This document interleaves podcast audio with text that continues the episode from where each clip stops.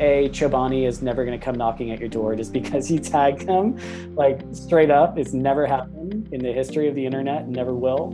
Um, you just have to know what your value is, and if that's something like you ultimately want to get paid for endorsing, like yogurt's a big part of your life, or or whatever, like don't do it for free. Straight up, like don't do it for free.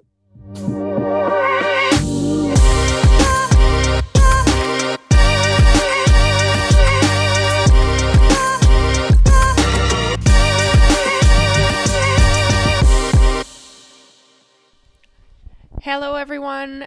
Welcome to the Fever Talk podcast on the sponsorship series. My name is Magali, and uh, yes, we are already at part two of this series. And part two is something we've talked about with the athletes a lot. It's on social media. Um, I think social media has been a big player in changing the landscape of sponsorship and changing the sport in general. And I wanted to talk about that with real social media specialists to know to know exactly how important it is in sponsoring an athlete. Is it part of what they look at when they decide to sponsor an athlete? And so I went straight straight to the source, um, and I've been talking to some social media managers from the industry. So who knows the subject better than them? And what I learned, I mean, was mind blowing. I think it was a really really interesting conversation. Whether you are an athlete or just someone um, riding bikes and using social media i think we all have some things to learn on that on the subject some of the things i wanted to ask was should we post free publicity for companies does that take away from athletes job if we do that or or is it a good thing to bring more visibility? Um, that was one of the questions. Then I learned that social media managers and some companies are also responsible of choosing the the ambassadors for the com- company. So I use this opportunity to ask, well, why? What are you first? What are you looking at? What's interesting for you? What makes you choose one person instead of another one for an ambassador for your company? But I also use this opportunity to ask what is the difference between an influencer, an ambassador, and an athlete? And did these people compete with each other for the same budget, or is that different? So, anyway, we'll talk a lot about all of that and much, much more in this conversation. So, if you're intrigued, well, I invite you to listen to the rest of this conversation that I had with my friend Jeff from the social media team at Specialized. Thank you so much for listening. Thank you, Jeff, for sharing and for being so open and honest and awesome. And I will see you guys after the show. Thank you so much for for being here today. I really appreciate that you, you're taking the time to chat with me. Yeah, no, of course, no problem. So I think in the last few few years, and I I don't think we can say it's new anymore, but in terms of the history of cycling, it's relatively new that the social media is a part of the job nowadays. Um, it's something really important that athletes and companies alike have to take in, into consideration. And I think you work into social media, so I was interested in hearing from you how do you think social media has changed and how it is still changing the landscape of sponsorship? So that's really the goal of our conversation today. Um, and i it's really like open. I just want to pick your brains and hear what you're saying. What what are your thoughts? So i think i think like the most basic and first important question is to ask what exactly is your role at specialized? That's a really good question. And it, it's constantly in flux honestly. Um, uh, primarily, I, I, lead the, the social media team for the global accounts at Specialized. So everything that comes with the the prefix of I am Specialized underscore whatever, mm-hmm. um, yeah, is under my direct purview, uh, and that goes for YouTube, TikTok, Giphy, um, pretty much everywhere it makes sense to show up, we show up um, in a pretty major way. On top of that, but yeah, we're yep. we're a relatively small team. Um, spread out uh, across the globe on three different time zones. And yeah we, we make it happen. And i, mm-hmm. I think uh, i don't know is that sufficient in, in, terms of just like what i do totally. That that gives us a good idea. And i guess like it's like maybe it's a weird question, but what is what is the actual like how important is social media to a company? Like how it is how is it important in general? And then in terms of athletes and ambassadors and influencers that you work with is there can you re- actually see a return? And like is it i guess like that's the first question and then i'll i'll, I'll develop later. Yeah. Yeah so I, I you know the, the way i characterize social media to our internal marketing team is, is really like we can make really pretty things, but if it's not for social media, it's not going to be seen by mm-hmm. anyone. Mm-hmm. Uh, I, I, think cycling is not alone in industries that have largely divested from print advertising, for better mm-hmm. or worse.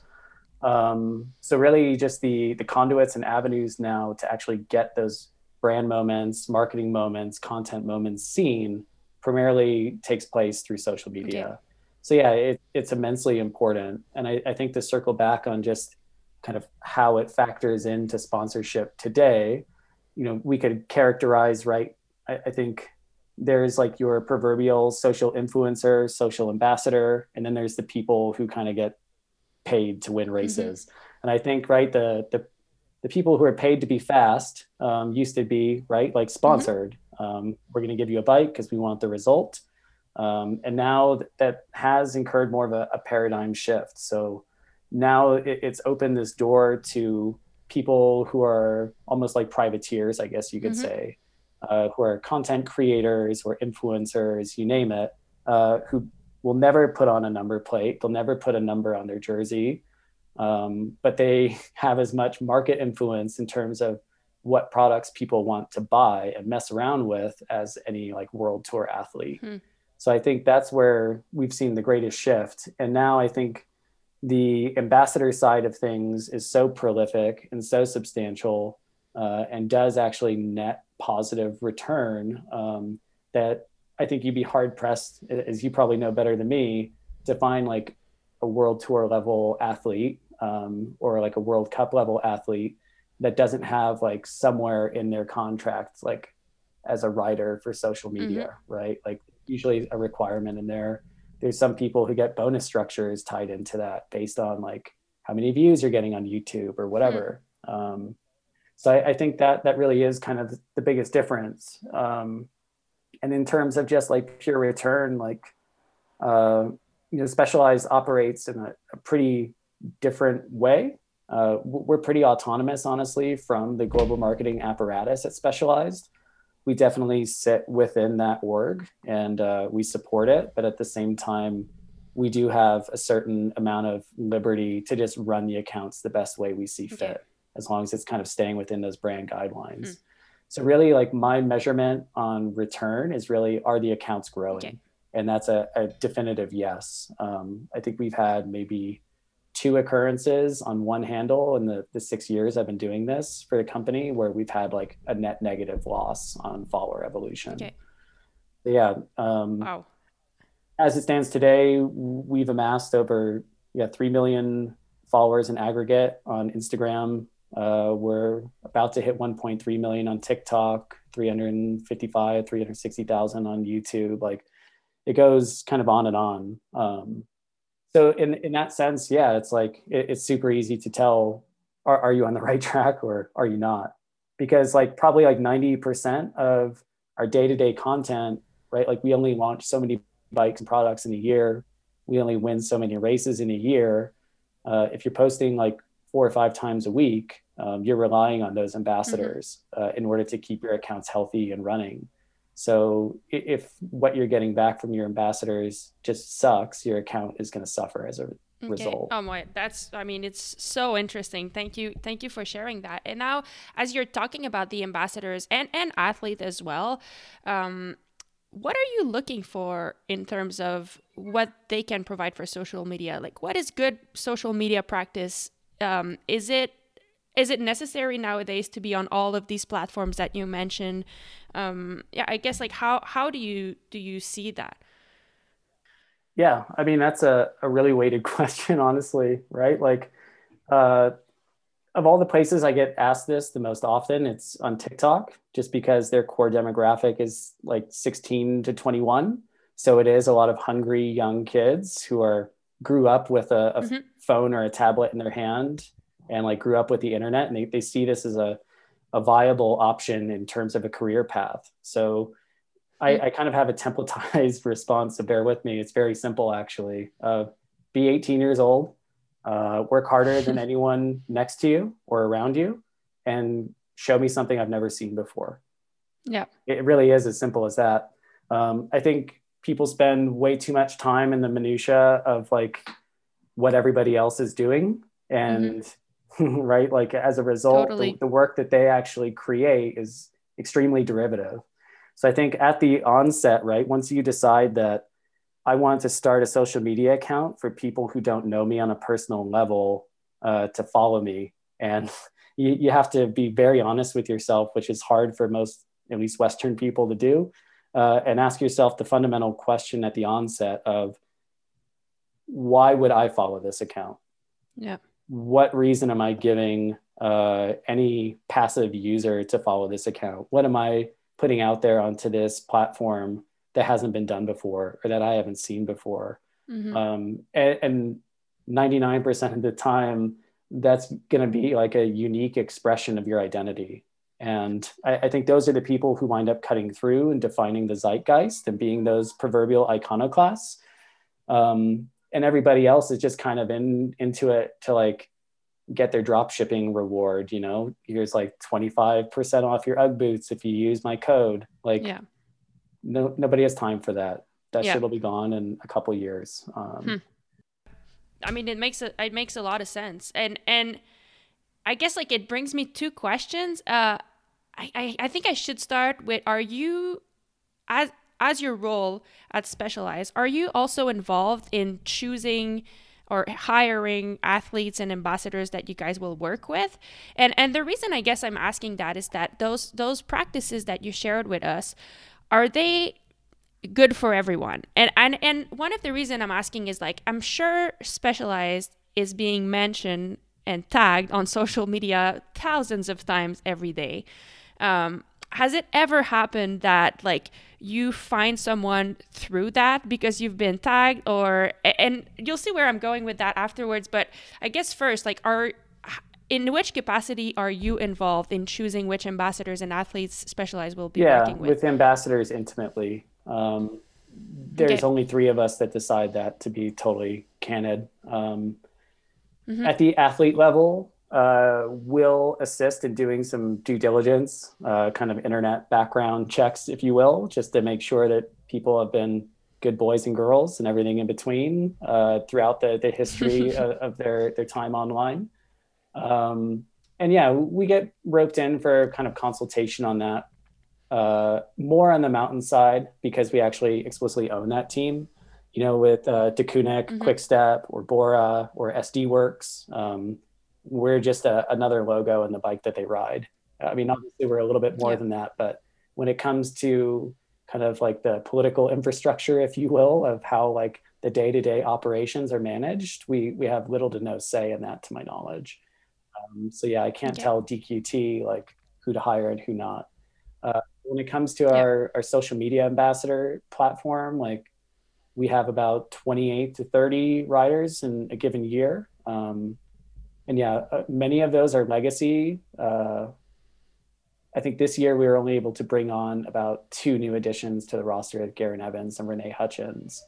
Um, but beyond that, yeah, we we kind of start looking around in the the middle to the latter half of the year, and yeah, we we get enough at mentions honestly that like it would take an extremely long time and a very strong person to actually filter yeah. through it because I just knowing that that question was coming, I, I did a little like uh, averaging, and it seems like the average is about 600 to 700 a day, just on I am Specialized alone. Wow. So if you factor in all of our sub accounts like MTB and Road and Women's and Adventure, yeah, we're we're probably looking in aggregate somewhere like 13 to 1500 mentions a day. That's incredible. And mm. it's, I, I guess the reason I was asking that is, and it's kind of a maybe a sensitive subject, but I'm I'm talking about it with the most openness ever, so no judgment. But I'm I'm wondering, um, I sometimes wonder if people you know, as athletes or ambassadors, we're asked to promote the products uh, in the most authentic way possible and creative and original. But is it detrimental to the role of an ambassador if everyone else promotes for free all the time? You know, do you feel like it can affect the the relevance of what an ambassador will talk about if everyone else does it also, but without actually having a relationship with a company. Do you know like yeah, what I'm sure. trying to say? Yeah, I'd say above all mm-hmm. else, right? You, you, a lot of this boils down to having, I guess, self-respect, right? Like, that mm-hmm. if you don't uh, see your own value and define it, you can't expect anyone else to ever mm-hmm. do that for you. Because, like, let's be real, like, yeah. um, you're, you're on the receiving end of this. I, I've been on the receiving end of this. Like, and you know, corporate America, corporate wherever country you, you live in, uh, they're always going to want as much as they can get for free, right? And if you set that mm-hmm. precedent where you're cheap from the onset, you're going to be digging yourself out of that hole forever for the rest of your career, mm-hmm. right? It, it's like they say mm-hmm. when it comes to like salary negotiations that at a company that your your first salary negotiation is your most important because you're basically setting the bar of where you operate. So like totally. in that sense, yeah, totally. Um, it can be detrimental w- without question. In the cycling space, it's a little more difficult to define though. Um, without getting into too many details of like how we run our ambassador program, like um, I, I, can say definitively that our everything that you see our ambassadors using is theirs to own. And I, I honestly mm-hmm. don't tell them. I prefer it actually if they don't speak about our product and they don't speak about our brand. Um, yeah. So that's never really an, an issue for me uh, because I'm not going to ask, so I don't have to question if I'm going to pay. It, but there yeah. is a sense I could see how if there are other brands out there who are letting people keep a few bikes a year, no, I'm not aware of them. Uh, if you're getting thirty thousand dollars worth of product, like you're pretty firmly in a luxury space, and I, I think like mm-hmm. there has to be a little bit of back and forth in that scenario, right? Um, because it's yeah. not as clear cut as like, hey, I want you to promote sun chips. no exactly i mean it's totally true. And that's I, I, guess that's kind of why i try to be mindful of that when i'm posting because you know sometimes like in my natural in my normal life i will use you know whatever product some type of yogurt i like or whatever. But i kind of mind I'm trying to be mindful about that about not like doing too much free promotion. And I, and I think like a lot of people maybe I don't want to assume anything, but I think maybe sometimes people say like, "Oh, I really love this yogurt. If I post about it all the time and tag them, maybe I'll get free yogurt." No, you know, but I, I, I like I don't think that's how it works, and so I really try to be mindful of like, you know, I just talk about my lifestyle, what I do in the most authentic way possible. If I mean, I, I obviously use all this the product that I'm sponsored by because they're part yeah. of my lifestyle. So I'll tag them if they're in use, you know. But I really try to be mindful of not like giving free promotion for that yogurt or whatever. And I so that's why like I wanted to address that totally. with you. Like if you guys receive 1300 per day, you probably don't even notice. So it's not a viable strategy. No, I for guess. sure. And I, I think mm-hmm it's it's worthwhile actually i think to take a step back and you know when we're talking about uh, i think i had mentioned right like you should be asking yourself from the onset these questions another question you should be asking mm-hmm. yourself is sort of what the metrics of success for your account are right like there are mm-hmm. a lot of places you can take it when it comes to being like an ambassador for brands um, so yeah, yeah it, it's like do you want to make a living off of this do you just want free shit to ride um, are you a clout chaser and you just want to be recognized for something? Like those all have kind of different like standard operating procedures of how you need to conduct yourself. And they, they have different playbooks for uh, how, you, how you organize your account and run it. And I, I think that is one of the mm-hmm. things if you are in that higher echelon class where i'm just an influencer through and through i'm a brand ambassador through and through you really do need to think of like yourself as a commodity and then compartmentalize that commodity right? So like the, the way that I structure our contracts with the, the social media ambassadors is I fully recognize that um, the jersey you wear and like the bib shorts you wear or whatever, like that has an assigned value. Whether you're trying to fetch mm-hmm. money for that or not, like you can cash in on that. Like, so I'm not super greedy, honestly. Like I, I want the best for all of our ambassadors. They're they're friends and family to us. Like we we want to do right by them because they do right by us. And so like if, if mm-hmm. straight up, like if I'm not going to pay you X amount of money per year to wear our clothes, like play on play go get it. Like go get Rapha, go get mm-hmm. like MAAP, whomever, um, and go get paid. Yeah. And like I, I think that kind of encompasses what you're talking about. Like a Chobani is never going to come knocking at your door just because you tagged them. Like straight up, it's never happened in the history yeah. of the internet and never will. Um, maybe if you're Kim K and they see you eating it on TV, different story. But like, yeah, yep. um, you, you just have to know what your value is, and if that's something like you ultimately want to get paid for endorsing, like yogurt's a big part of your life, or or whatever, like, don't do it for free, straight up. Like, don't do yep. it for free. um, hmm. oh, that's really interesting. Yeah. Yeah, thank you. Th- thank you for sharing that. I I trying to be as open as I, as possible, but I definitely agree with that. And I think in general in the industry, if we all adopt the same this same mindset, uh, everyone's yeah. better for it. I mean, TikTok has like an influencer and, and, union now. Believe it or not, yeah. oh, really? Up. Yeah. Wow. Oh, that's really cool. And so, I mean, you were talking about, I, I guess, like just a couple more questions um, I, I love talking yeah. with you. It's so interesting to me.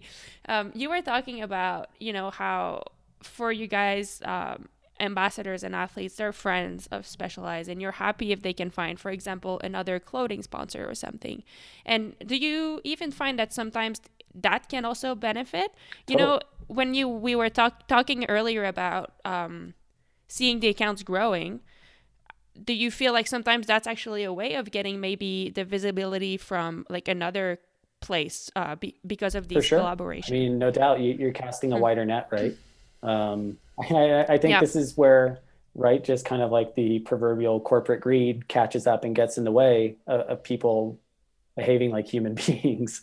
like that's what it is, mm-hmm. first and foremost. Is like I'm a person. Like I, I exist now, and that's all I know, right? Like the mm-hmm. the past is the past. The future hasn't happened yet. Um, so all there is is now. And I want to do right by people and yeah. respect people and treat them well and be compassionate. And yeah, it, it's like the fact of the matter is is if you bring those guards down and just treat the situation like a human being you start to to recognize like i have like six or seven sram ambassadors for example in my roster this year um, they're mm-hmm. getting like spec for a number of bikes. And the reality is like when they're going to get used in SRAM marketing deliverables, they're going to be on a specialized bike. If like we're showing up in Rapha ads, they're going to be on a specialized bike.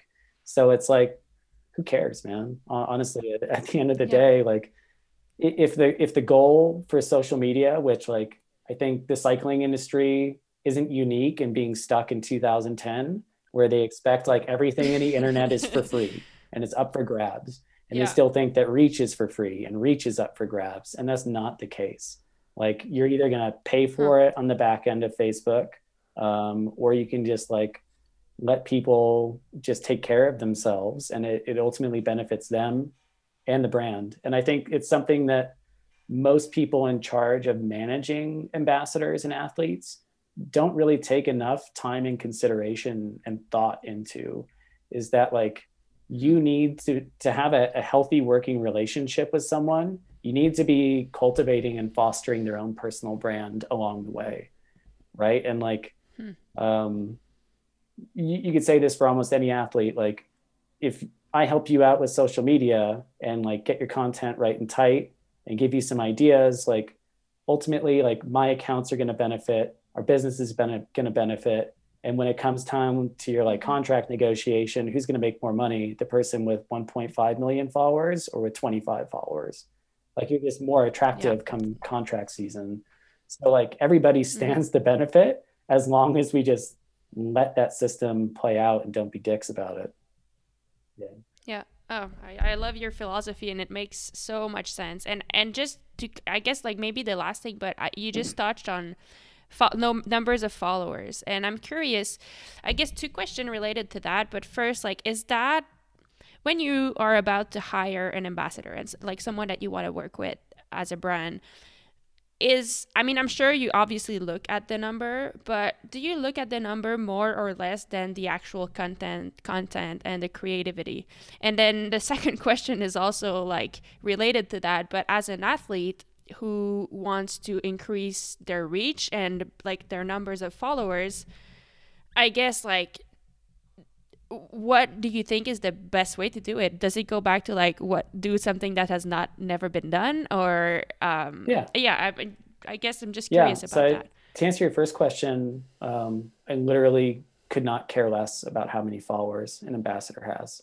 Hmm. um and this is a very like unique situation but um my perspective on this is really like in terms of like what do i need ambassadors for it's to fill those gaps right like i i, I said before um, like 90% mm hmm of the time like we're either going to have dead air or we're going to have like uh, ambassador content on the feeds so above all else mm-hmm. like I, I view people by their merits in terms of like just pure content creation so the way like our mm-hmm. our structure is set up it, it's i'm not aware of another parallel in any industry, honestly, where we just honestly set people up with a Dropbox and tell them how many photos and videos to send us per month. And it's like as long as you do that, you get paid, you get your bikes, you get your your flow on product. Um, and we really do just treat them kind of like freelance photographers to a degree. Um, mm-hmm. And now it's at the point where we can be very like explicit of where we want people to excel at. So there's some people like the bike life kids. I don't know if you're familiar with that scene. It's like a lot of just like wheelie kids in big urban cities. And it's a super dope culture that there's really nothing that exciting since fixed gears were super huge in like 2007. um, yeah. But like their primary, like what they're good at, you can't really tell the story of what they do through just like a DSLR photo, right? Like I need to yeah. see a yeah. 15 second clip of what that actually means. Uh, to actually catch the vibe.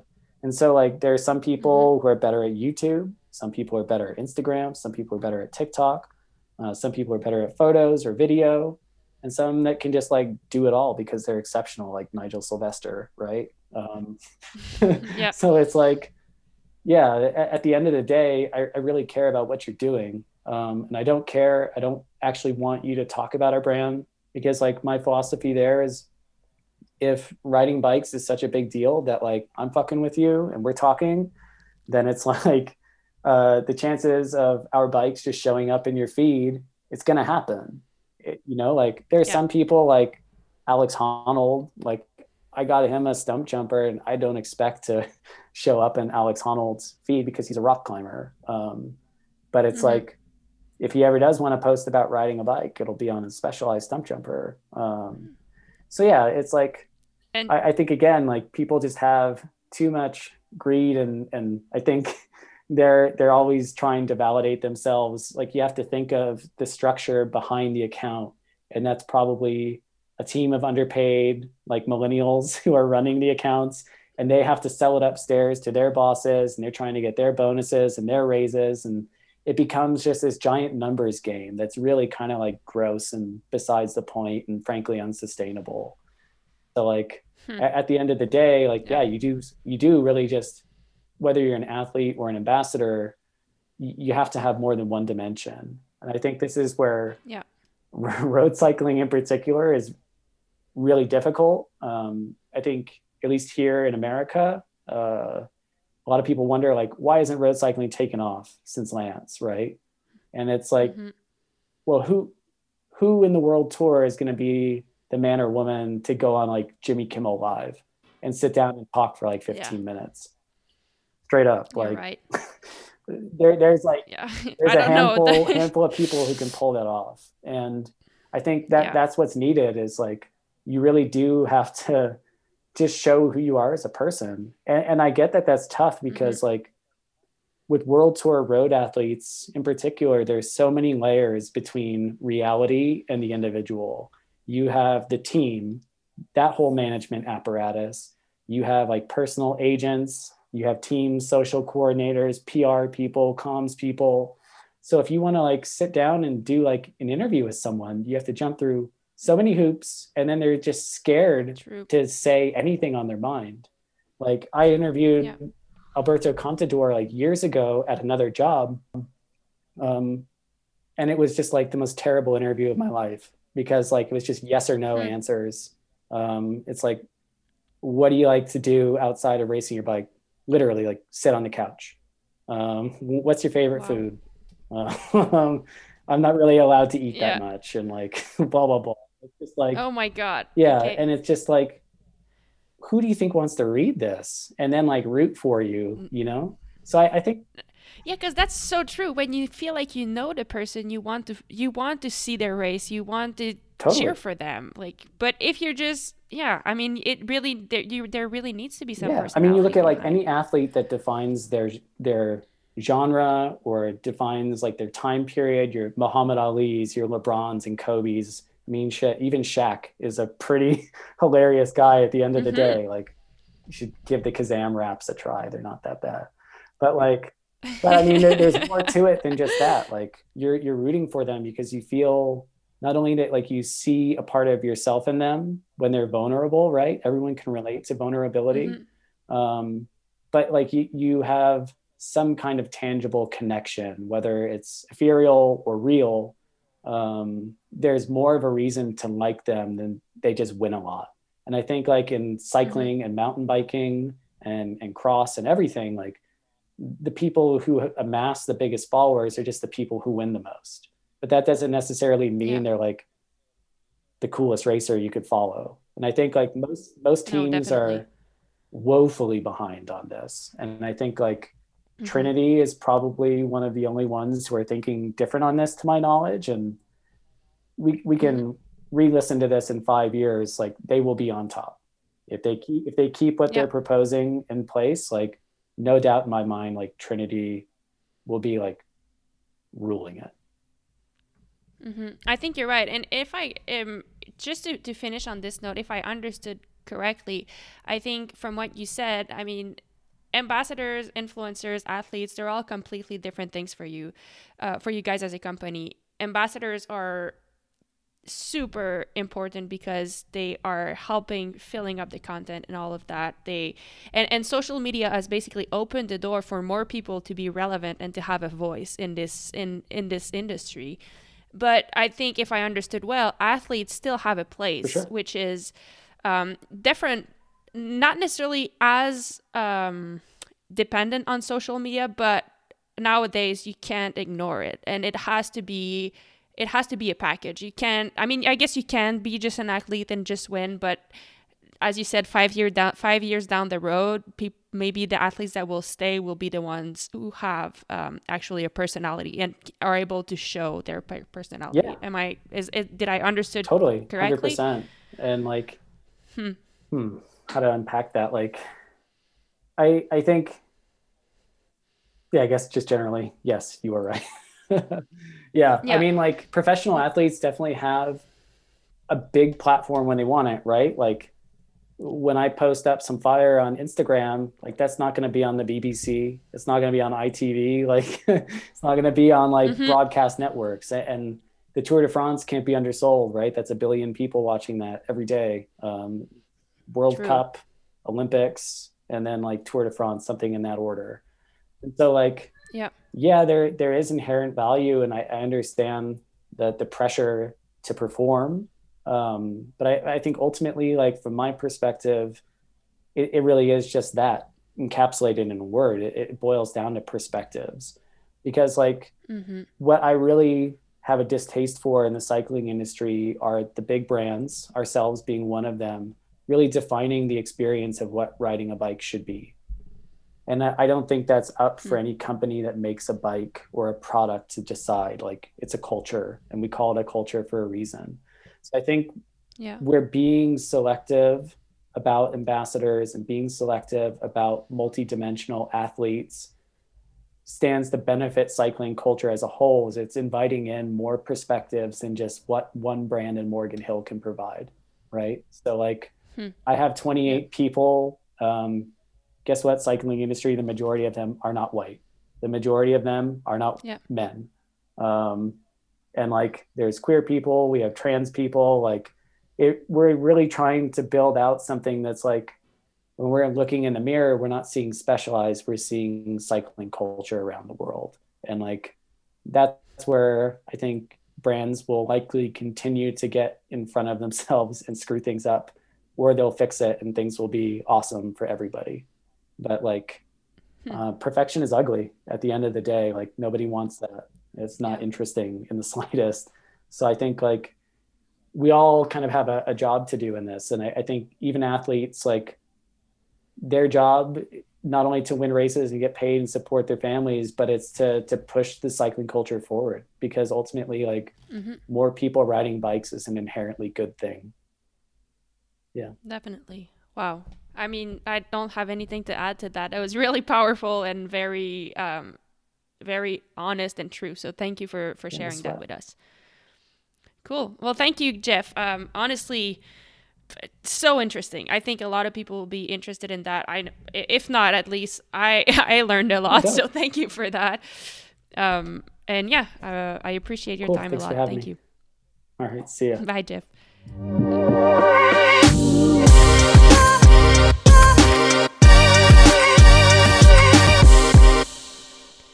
Once again, thank you so much, Jeff, for sharing all your thoughts, all your ideas. I hope you guys enjoyed. I hope you guys learned some stuff. I sure did. And just before I leave you today, I would like to share a little excerpt from our next guest, which is the social media manager at SRAM. And again, a really interesting conversation, some different point of views, different perspective, but also we explore different topics. So here you go. Thank you again for listening. My name is Magali, and um, I'll see you on the next episode of this sponsorship series. Bye. Yes, we know exactly what works best, which is close up photos of really nice bikes with no human beings in the photos at all but like that is super boring. You know, we do one Instagram post a day, 365 days a year, and I would go out of my mind if we only posted close up photos of bicycles and bicycle parts.